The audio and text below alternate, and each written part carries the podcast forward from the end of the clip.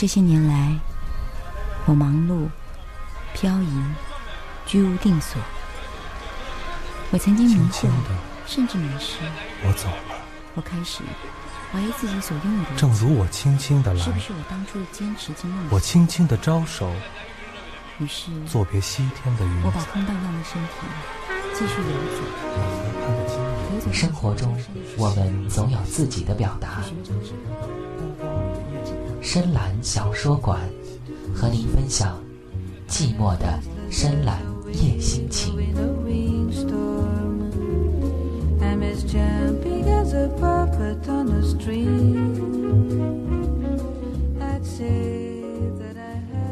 网络微小说《爱的天敌是无限等待》。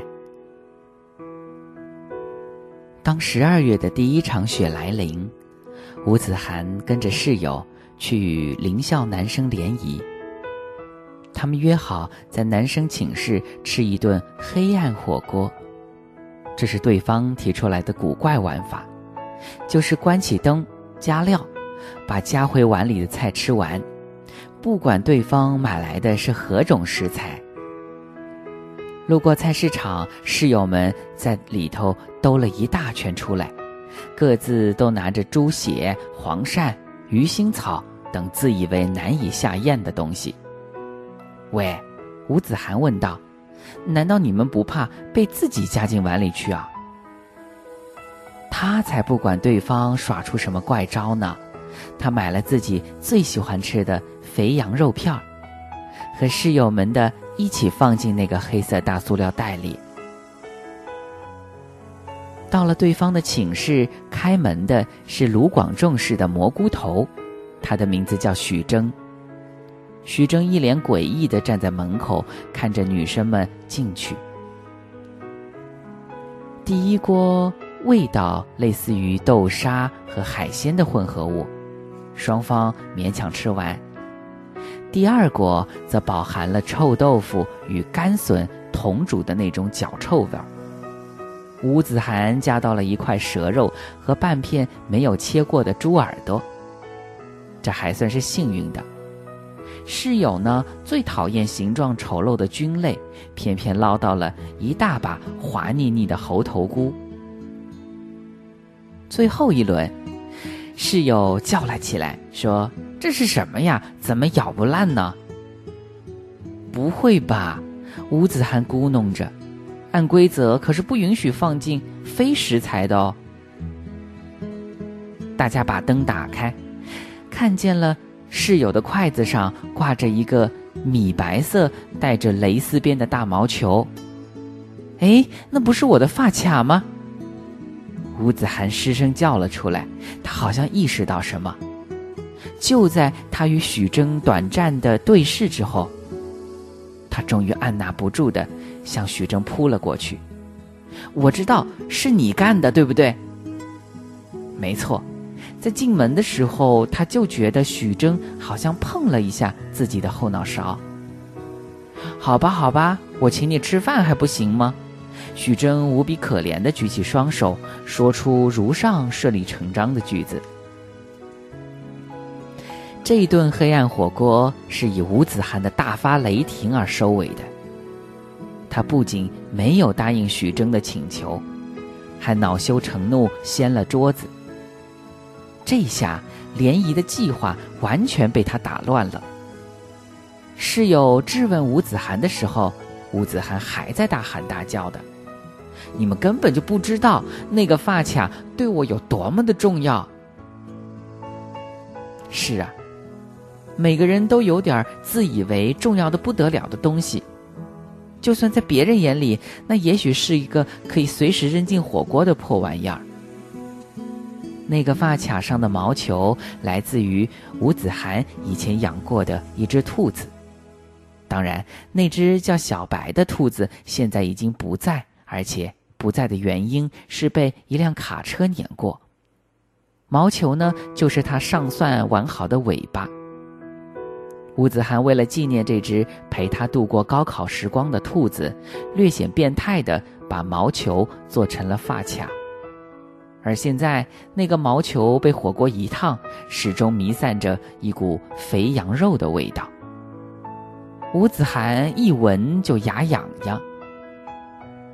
或许更倒霉的事情是，许峥竟然喜欢上他了。许峥每天骑着自行车到吴子涵楼下唱那首《没那么简单》。不得不承认，许峥的蘑菇头和黑框眼镜确实像个小清新的音乐人。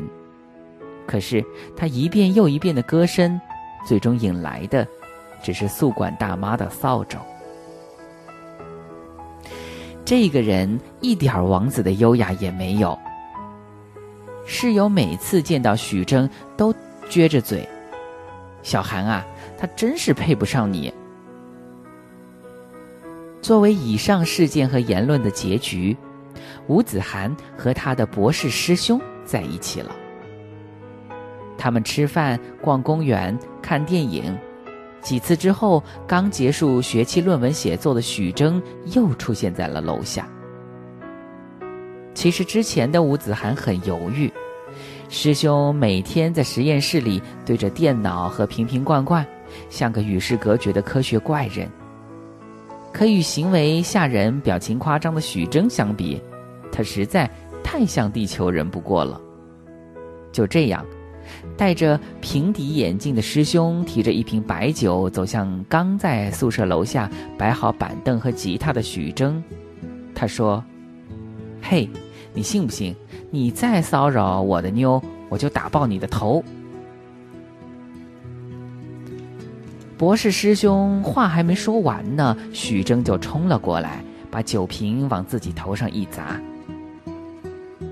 趴在宿舍窗上的室友之一差点晕了过去，而吴子涵想到小时候看过的那个拿啤酒瓶砸自己脑袋的流氓兔。师兄脸上溅满了鲜血，他看着许峥瞪得大大的眼睛，默默的迅速离开了。可能是觉得自己的逃跑太丢脸。又或者是觉得自己没必要和一个亡命之徒较劲，师兄没有再继续约吴子涵。这真悲哀。更悲哀的是，当吴子涵发现自己已经习惯某个人可怕的大喊大叫，他却忽然消失了。你们一定都听过那个女郎和绅士的故事。高傲而美丽的女郎让绅士在楼下站一百天为代价，赢得她的芳心。而绅士只在楼下站了九十九天就撤了。尊严也好，耐心也罢，或者他只是单纯的看烦了那个女郎的美丽。他想想，其实女郎也没有那么美丽。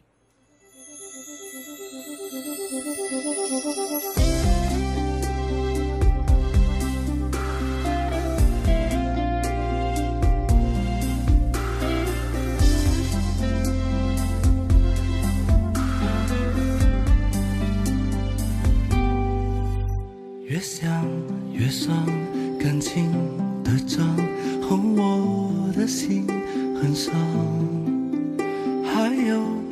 光，天亮不同以往。越想越伤，越痛迷惘，和我盼天亮，一把温柔扎在我心上。我们遗憾的逞强，好像你心中的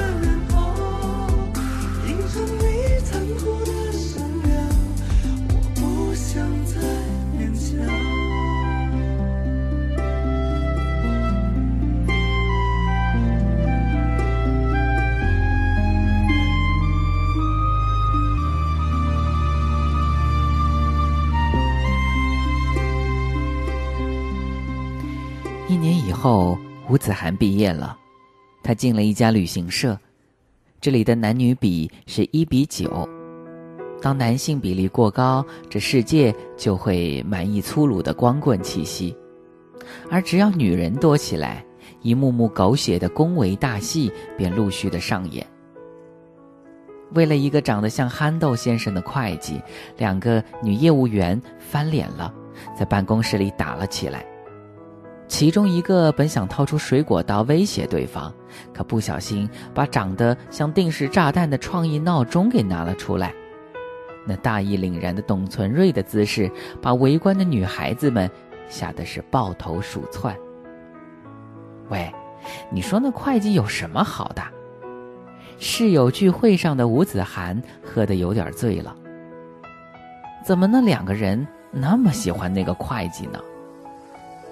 女孩子们一起去江边放烟火，赤橙黄绿青蓝紫。他们在火光的间隙里，看见不远处一个男孩被一个女孩强吻。哎，是许峥。吴子涵，你快来看，是许峥。一个室友的叫声把吴子涵从酒意里面拉了出来。那一刻。许峥可怕的蘑菇头变得惊慌失措，而强吻他的女孩子，只是瞟了一眼他们，就拉着许峥离开了。为此，吴子涵想起来很久以前他压在抽屉里的一封情书，那是许峥写给他的，可他从来也没有想过要打开看一看，因为那个时候许峥对于他来说。一点儿也不重要。许真在信里说：“不要嫌我不够好，便不靠近我。我会为你写歌，为你戒烟，也要变成一个好孩子。”许峥在信封的背面画了一个大大的眼镜蘑菇头，信纸的下半部用双面胶贴了一张民谣演出的门票。许真怎么会知道自己喜欢哪个乐队呢？吴子涵有点后悔当初的不曾在意。让吴子涵更措手不及的是，竟然也有人爱他，如同当初他的狂热。要知道，许真看上去多么平凡无奇。吴子涵骑着自行车去郊外听一场演出，看见了。他本该在一年前就看见的歌手，他结婚了，看上去比以前成熟了一点。但他的娃娃脸还是依旧。除了自己写的歌，许真只翻唱年轻女歌手的曲目。许真在舞台上说：“哎呀，抱歉，我的少女情怀这一两天是改不过来了。”是啊，有哪一个少女没有固执的情怀呢？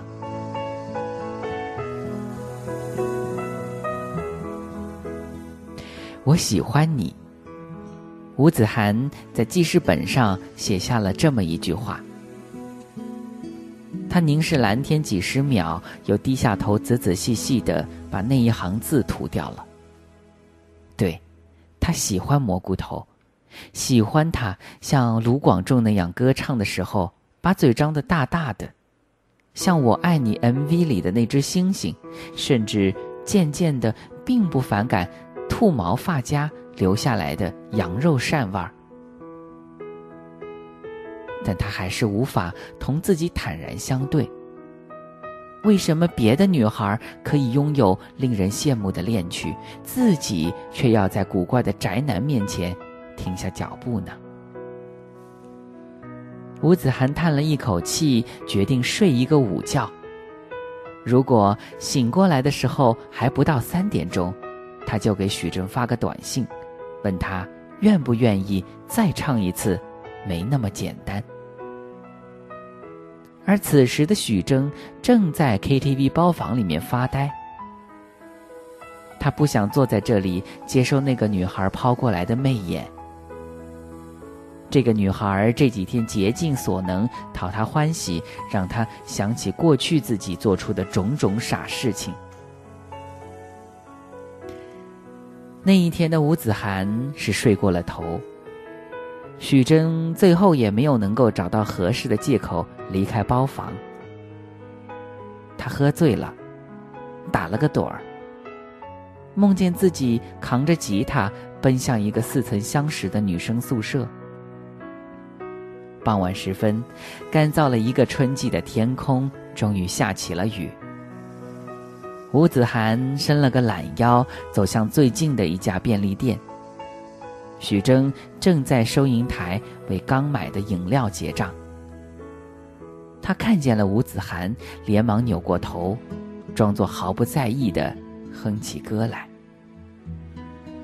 那天之后，他们没有再见面，或许，是见了，也没有再认出来。但至少最后那一天。吴子涵清楚的看见许真扭过头，不去看自己。许真哼着没那么简单，而一只手却亲昵的挽住旁边脸上涌现惊喜的女孩。吴子涵终于确认了，绅士不再等女郎了。第一百个白天即将到来，而绅士。太疲倦了，以至于他不再渴望女孩的爱情。